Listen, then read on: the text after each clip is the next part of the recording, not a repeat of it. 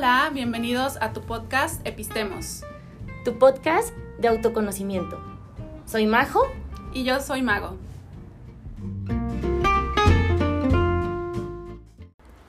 Hola, ¿qué tal? Buenas tardes. Pues nuevamente bienvenidos a este nuevo episodio. El día de hoy eh, queremos eh, hablar del el tema que nos quedó pendiente en la encuesta que se generó la semana pasada, que gracias a ustedes este, eh, se, se decidió el día de hoy estar hablando de este tema y es el reclamo. Estamos muy contentas de poder llevarlo a esta plataforma, de poder llevarlo a este espacio, siempre en la idea de estar este, aprendiendo, de estar en el, en el autoconocimiento. Y bueno, empezaremos a descifrar de dónde viene, qué significa etimológicamente esta palabra, por qué nos gusta tanto utilizarla y eh, pues ahora sí que, ¿qué sentimos cuando reclamamos? Bienvenidos. Hola Maggie. Hola Majo, ¿cómo estás? Súper bien. Aquí con el primer reclamo de la tarde. A ver, cuéntame, cuéntame. Te quiero reclamar, Maggie, porque tú tienes un té tan riquísimo que yo no tengo. Te lo voy a reclamar porque este té es la primera vez que yo lo pruebo. Está delicioso. Provecho. Tú, mira, en vez de hacer el reclamo, ¿qué te parece? Si el reclamo lo dejamos para el tema y el té mejor lo disfrutas. Bueno, es que a mí me gusta reclamar. Ah, y tengo que reclamar algo, ¿no? Oye, sí, como en, los en el currículum vitae, ¿no? Que al final vienen como los hobbies o pasatiempos, Claro. otros intereses. Exacto, Entonces, así. Ahí le podemos poner, pues otro de mis intereses son el reclamo. Son el reclamo. Y es así como mi pasatiempo favorito, reclamar. Reclamar. Pero es, es, es padrísimo porque lo podemos decir ahora sí que eh, como, como se debería de decir, ¿no? Mm, Reclamar. O sea, re espacio clamar. Sí, Que creo que podría ser muy interesante, Maggie, que partiéramos de ahí. sí. Eh, creo que ya nos vamos como conociendo un poquito y este, algo que siempre me gusta compartir es cuando una palabra me llama la atención, digo, a ver, como a quién se le ocurrió, qué significa, cómo se compone. Y he descubierto cada vez que me pongo a investigar una palabra que realmente decimos mucho más que aquello que pensamos que estamos diciendo, como nada más en un tipo de escucha muy superficial. Ujú. si nos empezamos a escuchar a profundidad, nos podemos dar cuenta de realmente el trasfondo que tiene cada una de nuestras palabras. Y Sí. yo los invito a que a lo mejor puedan tomar una libreta o a lo mejor así de manera mental podamos separar la palabra en estas dos partes. La primera es la R y la E, que entonces dice re, y podemos poner ahí un guion o una separación intermedia y luego terminar la palabra clamo. Y entonces, este, siempre que encontramos un- una, eh, una palabrita antes de la otra palabra, se le llama el prefijo. Y este prefijo, en este caso que estamos hablando del re, significa es esa reiteración, el hacerlo una y otra vez, o incluso el ir hacia atrás. Si nos vamos a la raíz etimológica, es como el ir hacia atrás. Entonces, cada vez que tú encuentres el re antes de una palabra, le modifica un poco su significado, eh, queriendo decir que se repite, se vuelve a hacer, este, eh, o, o que va hacia atrás. Ok. ¿Y clamo? Clamo, fíjate que eso está bien interesante, porque el, el clamo, el clamar o el clamor es un grito. Entonces, es este decir o este comunicar a través del grito y ya sumado con el prefijo, entonces sería el gritar y el decir una y otra y otra vez. Ok, entonces es decir algo una y otra vez de una manera fuerte, de una manera eh, ya en quizás hasta en enojo, en, en puede ser en exigencia, o sea, ah, ok, ok, entonces cuando nosotros reclamamos es porque es algo que ya pedimos Exactamente. Sí. y que no nos escucharon, seguramente. Seguramente. Sí, porque si lo tenemos que decir una y otra vez hasta el grado de decirlo de manera molesta o enojada o ya exigiendo, quiere decir que la primera vez que lo dijimos, pues no nos sentimos escuchados. Y entonces está esta doble necesidad, ¿no? De volverlo a decir y a decir y a decir. Y ahí es donde puede entrar la pregunta. Digo, yo ya saben, ¿eh? Ustedes ya me conocen, ya saben que a mí me gusta mucho cotejo, el, el cotejar, el poder estar preguntando, el indagar el echarme esos clavaditos ricos a la introspectiva. Entonces, ahí es donde entra la pregunta el, cómo lo pido, ¿no? Porque si yo pido algo y no me escuchan y lo vuelvo a pedir y no me escuchan y lo vuelvo a pedir y no me escuchan y ahora sí lo reclamo, lo grito, lo exijo, entonces ¿cómo lo pido? Sí, o a quién se lo pido. A quién se lo pido, desde qué idea se lo pido y mm, qué busco, qué busco cuando lo pido. Sí. ¿No? Porque ah, quizás si buscas una reacción o buscas una respuesta, pero pues tener claridad de, qué es lo que estoy buscando cuando yo reclamo.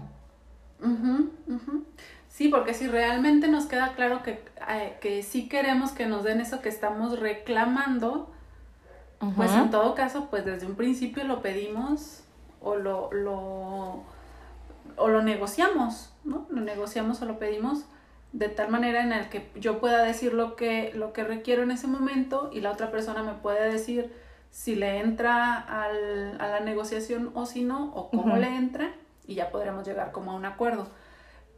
Pero fíjate, ahorita que dices, este, el, em, si sí estoy, ¿qué es lo que estoy buscando? cuando hago ese reclamo, me acordé hace unos días, este, no me acuerdo con quién estaba platicando eh, sobre la serie, ah, ya me acordé, la serie de You, ¿la has visto? No, pero sí me la han, me la han este, comentado, sí la he escuchado, pero te soy sincera, no soy mucho de, de ver así como televisión, no, me da sueño.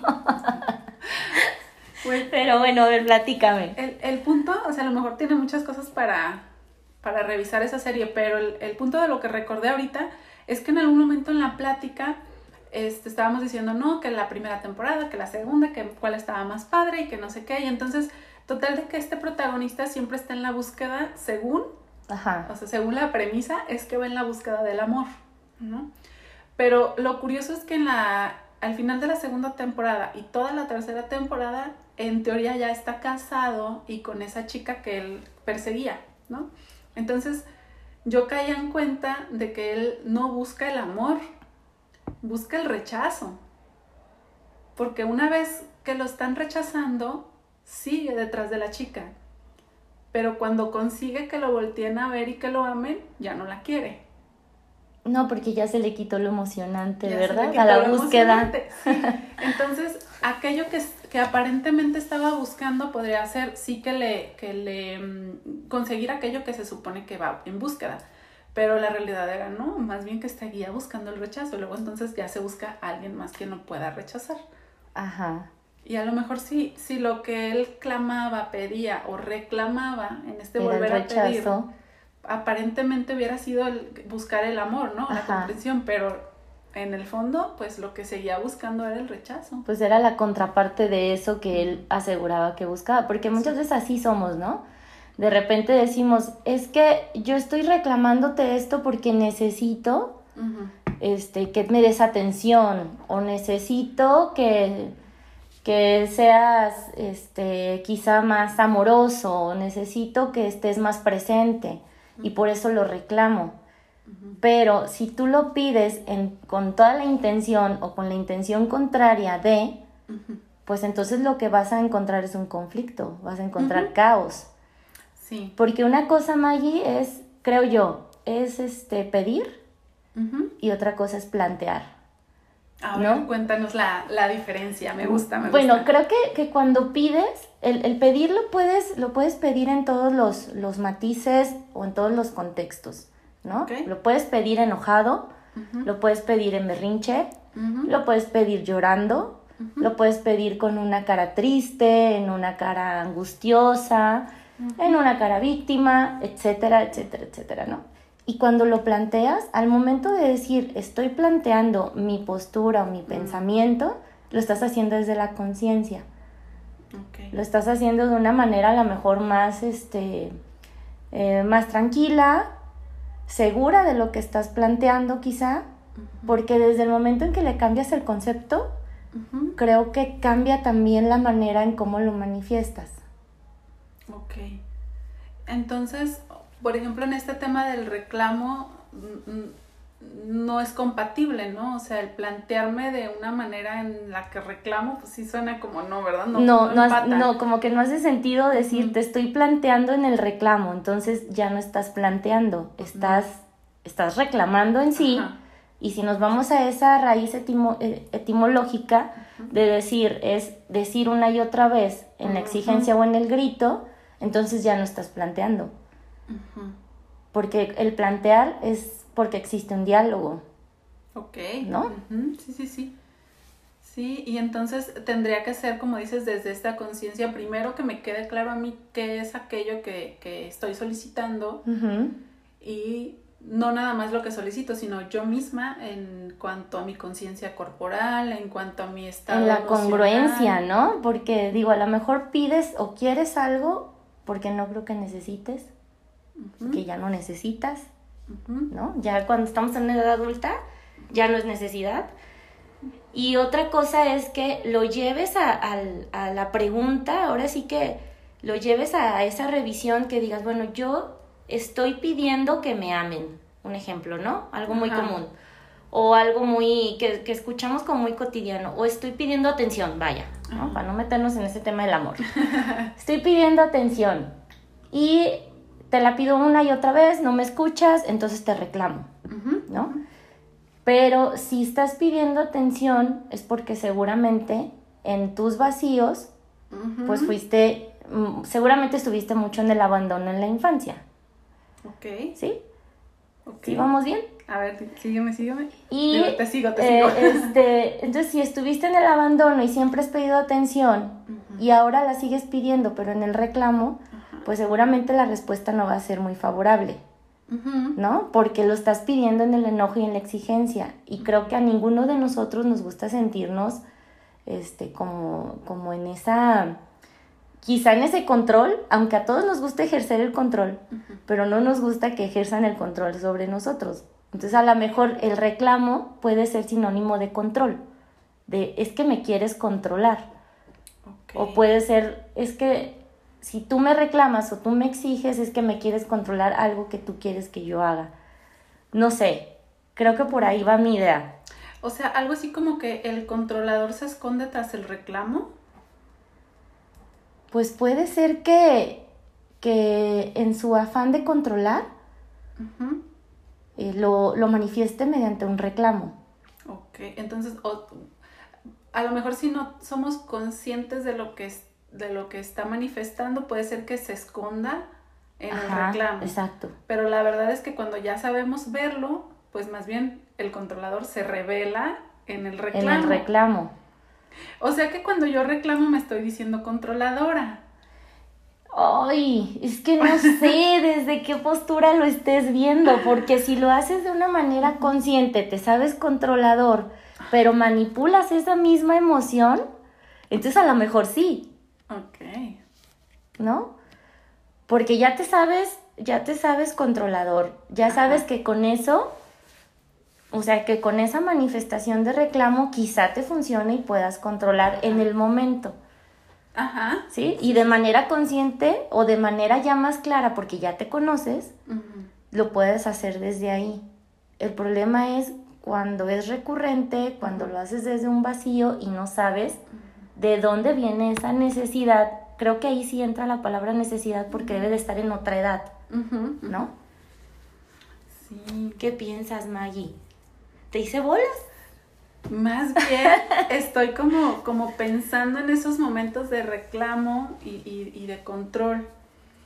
Em, y sí, porque sí, sí, sí entiendo como esta parte que dices, tal vez a lo mejor el reclamo está desde una parte no consciente, ¿no? Desde no consciente me refiero a no estoy viendo mis vacíos, no estoy viendo lo que yo he dejado de hacer por mí y entonces le reclamo al otro. ¿no? O le pido al otro que me solvente o que me resuelva cosas que a lo mejor yo no he hecho por mí, pero eso lo tengo como escondido, ¿no? Y entonces ahí viene el reclamo. Eh, o ahí manifiesto el reclamo para que el otro venga y me solucione. De hecho, creo que por eso el reclamo cuando viene desde ahí, desde esos vacíos, no deja de existir. O sea, siempre está presente el reclamo. Ajá. ¿No? Porque no eres, no te haces cargo de ese reclamo, porque el reclamo no es al otro, el reclamo es contigo. Ok. entre adultos sí. Sí, entre adultos sí, sí, sí. Estaría, estaría de acuerdo decir entre adultos sí. Y justamente ahorita lo, lo, vuelves a decir algo que ya me había pasado por la cabeza hace un ratito, la muerte, bueno, yo, yo lo había pensado como la muerte del reclamo. O sea, que el reclamo muere una vez que me hago consciente que eso que estoy pidiendo que el otro me resuelva, pues yo puedo tener las herramientas para gestionarlo por mí misma. Sí, porque cuando llegas a ese momento donde empiezas a llenar tus propios vacíos, los reclamos desaparecen, porque ya no estás en la necesidad, ni en la necesidad, perdón, ni en la necesidad de que te resuelvan, porque lo estás resolviendo tú desde, desde tus creencias, desde el replanteamiento de tus ideas, desde el hacerte cargo de dónde viene ese sentimiento de reclamo hacia el otro. Y, y, fíjate que pensando en esto, me surge esta pregunta, que en, en, el entendido de que yo hago responsable al otro, ¿no? Me surge esta pregunta de decir, ¿por qué sus actitudes o hechos me generan conflicto. En el entendido de que yo haga responsable al otro de mi sentir, de mis emociones, de mis necesidades y necedades, de mis gritos y exigencias. Entonces, yo creo que de ahí puedes partir como en una buena base de decir, bueno, porque lo que él hace me genera conflicto a mí. Y de ahí empezar a revisar ¿Qué de eso que, estás viviendo, qué de eso que estás viendo o escuchando te está eh, como en alerta, ¿no? Como en alerta para empezar a, detonar tus reclamos o para empezar a detonar estas exigencias, que no es con el otro, insisto, creo que es del lado contrario, es contigo. O no ser expertise en leer qué cosas del otro le puedo reclamar pues cuando ya, yo creo que cuando ya tienes medido al otro, se podrá decir. Cuando ya crees que lo tienes medido, porque sí lo dicen, ¿no? Es que ya, te, ya te agarró la medida. Sí, sí, sí. Y, me suena como en esta parte, por ejemplo, de que, eh, como el, el meme este de si ya saben cómo soy, ¿para qué me invitan? Ajá. Sí. O sea, si el otro, porque he escuchado mucho eh, de ciertas otras eh, maneras de decirlo, en otras maneras de decirlo, pero esta frase algo así como un, si el otro ya sabe que yo necesito esto y aún así no lo hace, ¿no? O aún así no lo trae, o aún así no me lo da, o aún así, si, él ya sabe que esto me enoja, ¿por qué, lo sabe, ¿por qué lo sigue haciendo? Ahí es donde yo digo, hay como esa expertise, ¿no? De saber leer eh, eh, las actitudes o los gestos, lo que hace o lo que deja de hacer del otro, donde ya sé de dónde me puedo agarrar para, para reclamarle. Sí, pero creo que precisamente lo has, lo has dicho muy bien, en el, en el hecho de que no se haga cargo. Porque, por ejemplo, tú puedes decir, es que él me grita, ¿no? Entonces, si terminas la frase es, él me grita y yo y yo me enojo o yo este, lloro o yo, ¿no? Cualquier emoción. Pero ahora quítale la palabra me y como dice.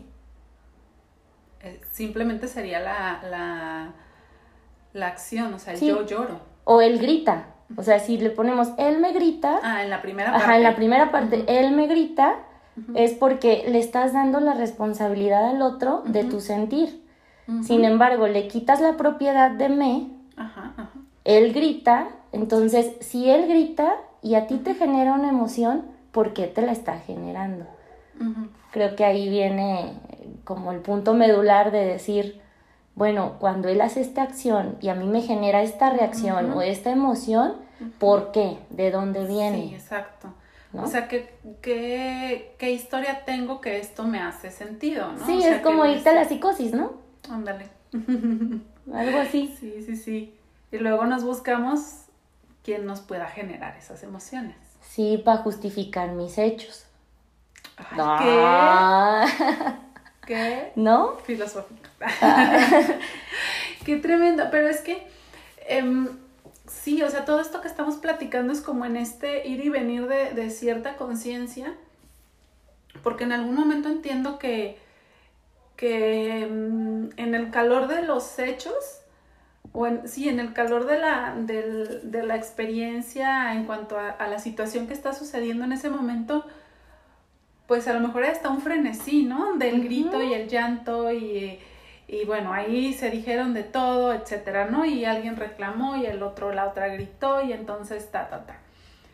Pero si, lo, si, si nos damos esa, esa pausa, ese tiempo de poder revisar la vivencia de manera pausada y realmente pon- poniendo este, las, eh, la conciencia en cada parte, creo que ahí es donde en sí, en sí podemos estar descubriendo el, eh, la participación de cada uno Sí. y cómo vamos escogiendo cada palabra, cada ritmo y en dónde nos enganchamos y en dónde ni ruido nos hizo. Sí, porque eso, eso de decidir dónde te enganchas, creo que funciona muy bien para decidir cómo reaccionas, ¿no? O cómo lo manifiestas al otro. En este caso, pues estamos hablando de la palabra específica del reclamo. Entonces, ahorita que decía yo que es para justificar los hechos, Ajá. pues también es para justificar los dichos. A ver, ¿cómo, ¿Sí? ¿cómo justificar los dichos? Pues es que, por ejemplo, yo te puedo decir, es que como tú me gritas, Ajá. por eso yo te insulto, o por eso yo te digo, o por eso yo te dije cosas feas, o por eso, eh, porque tú me, me generaste que yo lo hiciera, ¿sabes? Entonces en eso justifico mis hechos, porque a lo mejor puedes hacer también acciones en, en el entendido de que tú estás haciendo que yo reaccione de esa manera y estás culpando al otro todo el tiempo. Exactamente. Hace rato lo, lo decías como el que yo le doy la responsabilidad al otro, ¿no? Mm, yo creo firmemente que la responsabilidad es personal. Todo lo que tenga que ver conmigo, la responsabilidad es mía. A lo mejor podríamos ser corresponsables en algunas cosas, como lo siempre hay como en, en cualquier tipo de relación, llámese de pareja, laboral, de amistad, de lo que sea. Hay corresponsabilidades, sí. Pero en el momento que aquellas responsabilidades que son propias eh, mías y se las encargo al otro, yo creo que ya no entra ahí la palabra de que yo le di mi responsabilidad. Yo creo que ya cambiaría la palabra a culpa, como lo acabas de decir ahorita. Porque Ah, sí, ok. como que para mí, o sea, es esa acción de yo dejarte la responsabilidad o yo dejarle la responsabilidad al otro, este, ya, ya entraría la palabra culpa. Entonces, la palabra culpa la podemos llevar al siguiente nivel. O sea, si nos vamos en esa escala, podría ser, primero, al no reconocerme yo en, en mis hechos o en mis actos, le doy la responsabilidad al otro de mis, de mis emociones. Y después viene la culpa. Mm, ¿Podría ser como el siguiente paso?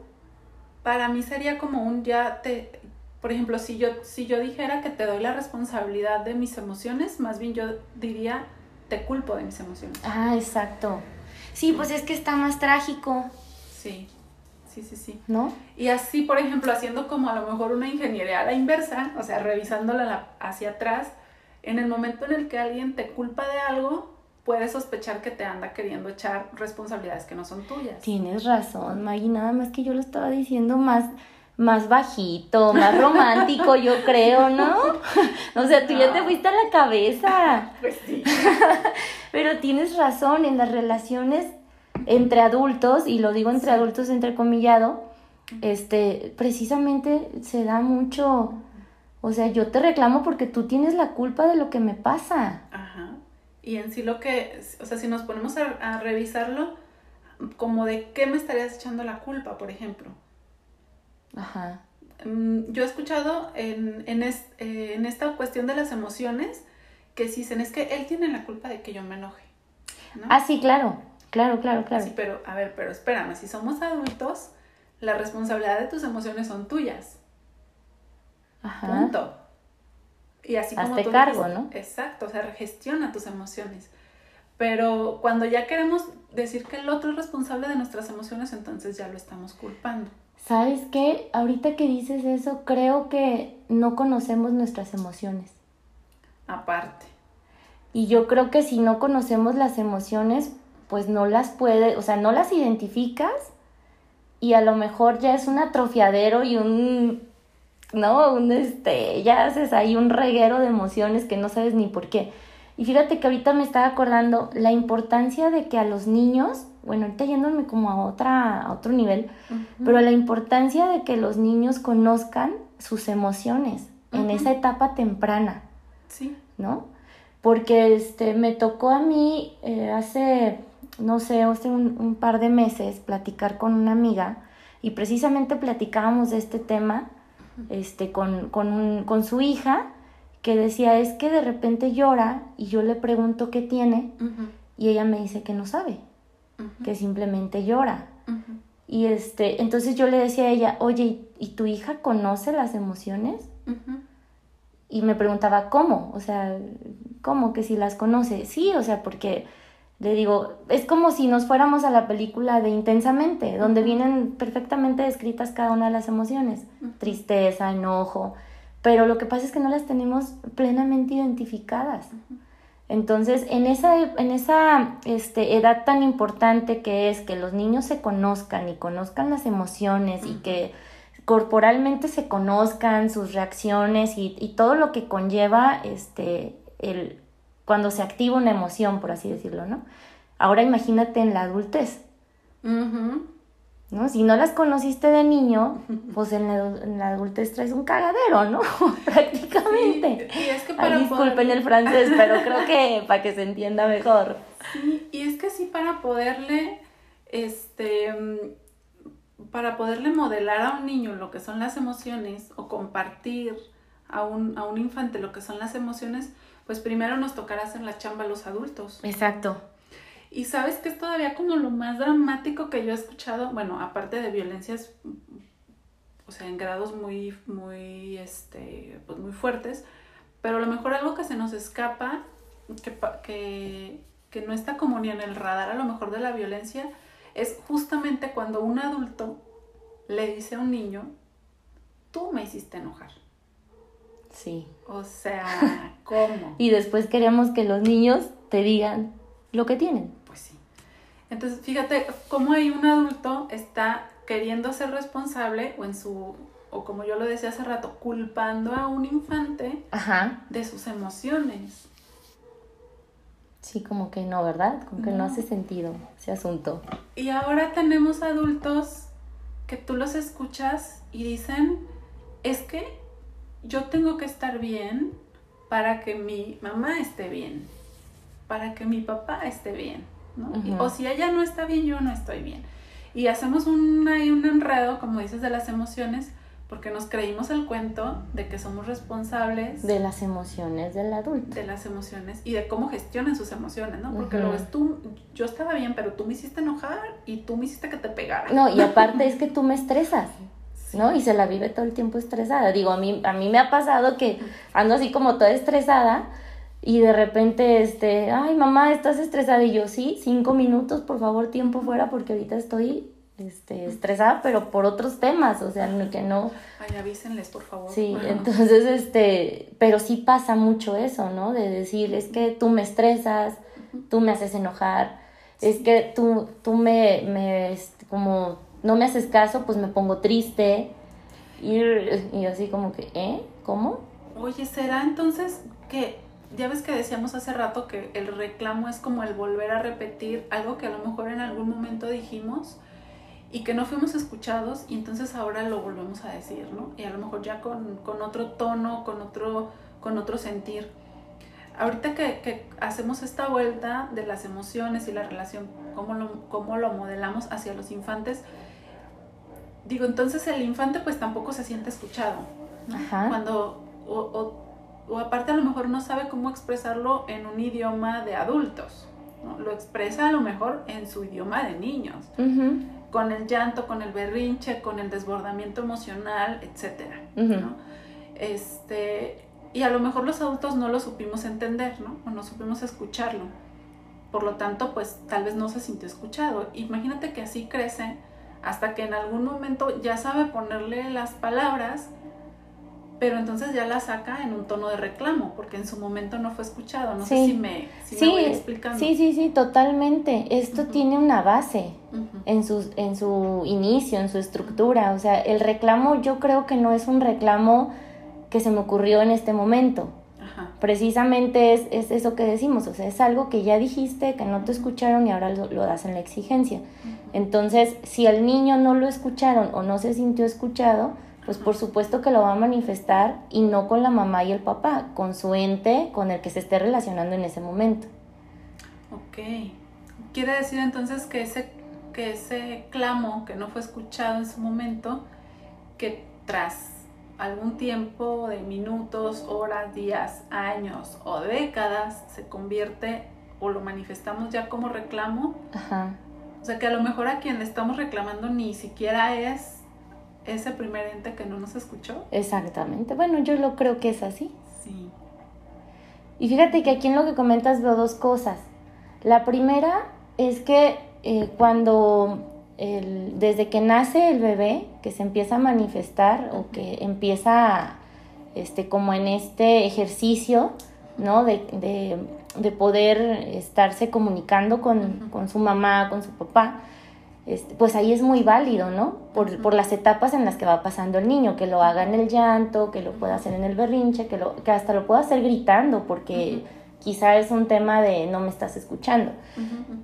Y cuando lo llevas ya a este asunto a la adultez, que se hace ya como en un tema ya más, más eh, maximizado, puede ser que sale en, en relación al reclamo, que aquí cuando si lo haces en el berrinche o en el llanto, la importancia de revisar desde qué edad lo estoy reclamando, ¿verdad? Porque pues ya en la adultez pues como que no se vale tirarse al piso a hacer berrinche. Y la otra cosa que yo veo es que, este, por ejemplo, a la hora de, hacer ese reclamo, de decir, es que yo, yo me estoy manifestando ante, ante este vacío que tengo, entonces, ¿qué tan importante es que reconozcas a quién se lo estás haciendo. ¿No? Sí, sí, sí. exactamente. O sea, pero aquel clamo primario. Primario, o sea, ¿de dónde viene? ¿Dónde, estuvo como ese momento constitutivo que se gestó este, este clamo para hacerse un reclamo, ¿no? Que sea el resultado de eso. Sí. Incluso fíjate, ahorita que lo dices, este en, algún momento vi un, una, mm, un documento, no me acuerdo ni, ni dónde era, pero en, en, esta, como este ejercicio que hacen los, los niños de poder expresar. Y entonces algo sí decía, digo, yo no, no he sido mamá, no he acompañado bebés este, maternal, se le llama.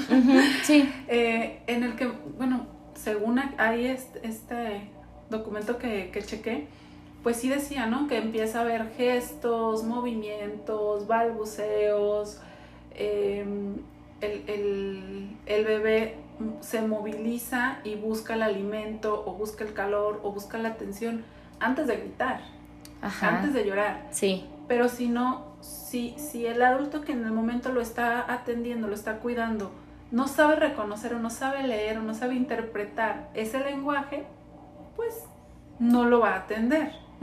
Hasta en el momento en el que ya se convierte en un llanto, entonces sí, ah, ok, hay que atenderlo, ¿no? Entonces hay que atenderlo eh, pues con, el alimento, con el cariño, con el calor, con el cambio de pañal, etc.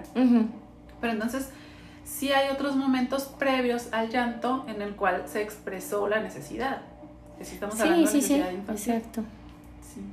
Y fíjate que también se da mucho que, por ejemplo, nosotros, bueno, yo que tengo hijos y, creo porque también lo he visto en, otras, en otras situaciones con otras personas, que cuando tenemos a, los infantes o a los bebés o no sé, a, estos, a, estas personitas ya de, de este, que precisamente no son adultos, pensamos que e, ellos deben de saber lo que nosotros lo que nosotros estamos pensando, ¿no?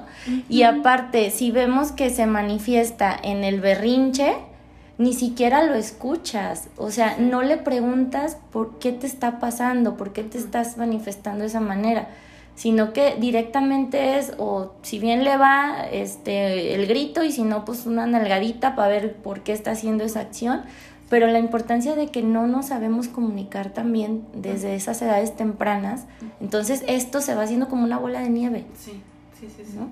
Y creo que, quedamos mucho por hecho en, en esa parte de decir, es que tú ya sabes, o sea, tú ya estás grande, ya sabes lo que tienes que hacer. Como si fuera una evolución mágica. Mágica, ajá, cuando el adulto es el otro, ¿no? y todavía le dice, es que tú ya sabes, o sea, el niño tiene cinco años y le dice, es que ya estás grande. Sí, sí, sí, pero digo, ¿en qué momento le modelamos? ¿no? ¿O en qué momento lo acompañamos en ese proceso de, de crecimiento? Así ¿no? Porque luego das por hecho que como está cumpliendo años cada año, ya creció, ¿no? Ya creció, entonces ya sabe, ya sabe, ya sabe y ya sabe lo que está bien, lo que está mal lo que tiene que hacer y lo que no. ¿Sabes qué se me hace aquí así como súper interesante? De que en casa pensamos que en la escuela se lo enseñan. Ajá. Y en la, escuela, pensamos que se lo enseñan en, casa. Y luego, luego reclamas, ¿no? Sí, reclamas. tanto que pago de colegiatura, como que no le enseñaron. Para que no sepas esto. Pero también entiendo esta parte que a lo mejor en nuestra historia tampoco nos enseñaron.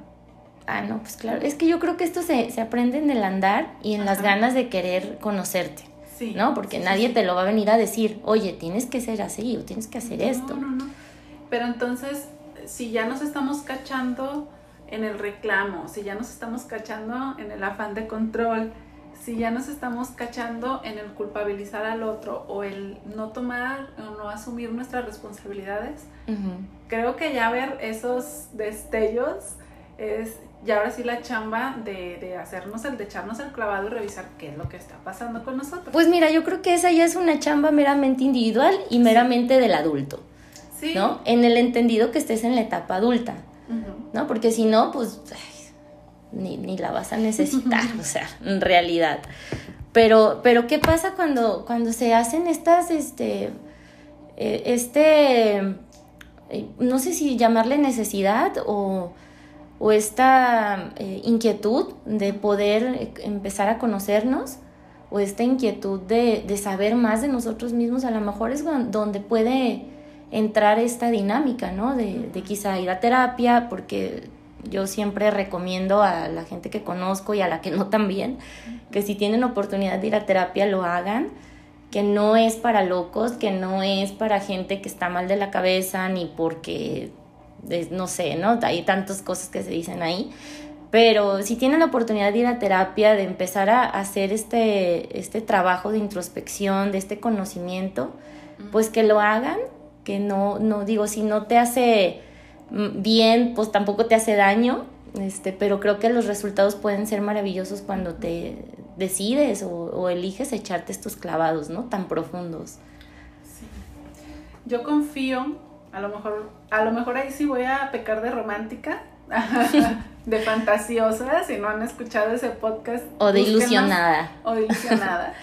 Este, búsquenos ahí en Instagram para que chequen ahí el, el video y sepan como por dónde va. Pero creo que si en algo me declaro romántica, esta es la idea de pensar que a todos nos llega ese momento de, de, hacer una pausa en nuestra vida. Digo, quiero pensar, por favor. Ah, bueno. A lo mejor sí me, me descalabra la ilusión y encuentro una que otra persona que no le llega a su momento de, de hacer su pausa, ¿no? Y digo, bueno, pues que sí hay, yo conozco que no les llegó gente de setenta y tantos años y, y, en realidad no, pues, o sea, yo creo que en ese tema yo soy más aterrizada que tú, sí, ¿verdad? Probablemente.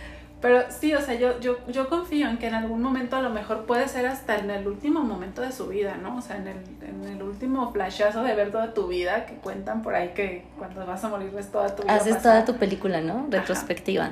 Por eso digo, soy romántica en ese sentido, que a lo mejor sí en algún momento, en algún flashazo de, de, de conciencia nos llega ese momento de decir pausa y preguntarnos, a ver, ¿qué he hecho? ¿Sí lo hice en conciencia? ¿Qué me llevó a hacer esto? Y a lo mejor no todo, ahí sí también estoy aterrizada, a lo mejor no todo el mundo le damos este, la, el tiempo y la importancia a desmenuzarlo. Pero digo, lo que sí me considero romántica es en el pensar que nos llega. Que nos llega, bueno, pues, ojalá que, que, así sea, ¿no? Y que todos este, puedan aprovechar estas herramientas que se tienen. Y bueno, pues ahora sí que aprovechando no es comercial, pero con, con gente especialista como tú, Maggie, que tiene, que tiene este perfil, que puede acompañar, que no nada más es el tema de, de cuestionar, sino que es un proceso de acompañamiento terapéutico muy rico donde el, el, objetivo es que el, que el usuario o que la persona que está en terapia pues se, se conozca por sí sola, ¿no? Se descubra. Esa yo creo que es la parte más rica. Sí, sí, sí. Pero bueno, ya nos desviamos. Estábamos hablando muy rico del reclamo. Creo que, que este fue un, una, eh, una, ¿cómo lo podemos decir? Este, fue un desglose. Eh, de, desde lo que significa la palabra, me encantó poderlo llevar desde esta, desde esta perspectiva, desde esta otra, otra visión. Este, y por supuesto que me quedo también con muchas dudas y con muchas preguntas para mí de las veces que he reclamado, porque claro y por supuesto que lo he hecho, que he reclamado, este, de, de dónde vinieron esos reclamos, si, y pues bueno, Maggie, tú dime con qué te quedas. Sí, me quedo pensando en, estar más atenta a mis reclamos y buscar llevarlos desde más que, el reclamo, como hacer ese, ese clavado interno, revisar realmente a quién va esta, esta petición, checar si es mío y pues mira, yo creo que si es, si me cacho que es mío, pues ahí se acabó el reclamo. Pero si sigue habiendo como esa parte de, que hay algo que hacer, algún ajuste, a lo mejor en la relación, de nuevo, en un montón de relaciones que podemos tener en la vida cotidiana, em, entonces llevarlo hacia el terreno del plantear y proponer, a ver, esto es lo que está sucediendo, esto es lo que estoy viendo, creo que hay que hacer ajustes. Exacto. Eso me quedo. No, pues qué padre, qué padre. Creo que este podemos ahora sí quedar por cerrado este tema. Eh, y, y, por supuesto que no me quiero ir el día de hoy sin agradecerles el, la participación que tuvimos este, con, con, las personas que se conectaron en, por Instagram en nuestro en vivo. La verdad es que creo que compartimos ese sentimiento de emoción y de felicidad, ¿no, Maggie? Sí. De que, de que estuvimos ahí en ese momento tan rico. Este, eh, pues la verdad es que nos motivan a seguir haciéndolo de seguir compartiendo también todos estos temas desde esta otra, este, desde, desde, desde, este otro lugar, ahí hasta me trabé. Y pues nada, este, nuevamente eh, agradecer que nos den este espacio, agradecer que nos escuchen y pues ahora sí que les vamos a ir preguntando a ver qué otros temas de su interés les gustaría que estuviéramos tocando aquí en su, en su podcast. Epistemos tu podcast de autoconocimiento. Ay, pues qué chido, muchas gracias. Me despido y pues Maggie yo creo que también se despide. sí, recuerden seguirnos en las páginas, les dejamos aquí en la descripción del, audio em, del podcast las, los arroba de aquí de Instagram para que nos sigan. Y gracias por escucharnos. Bye.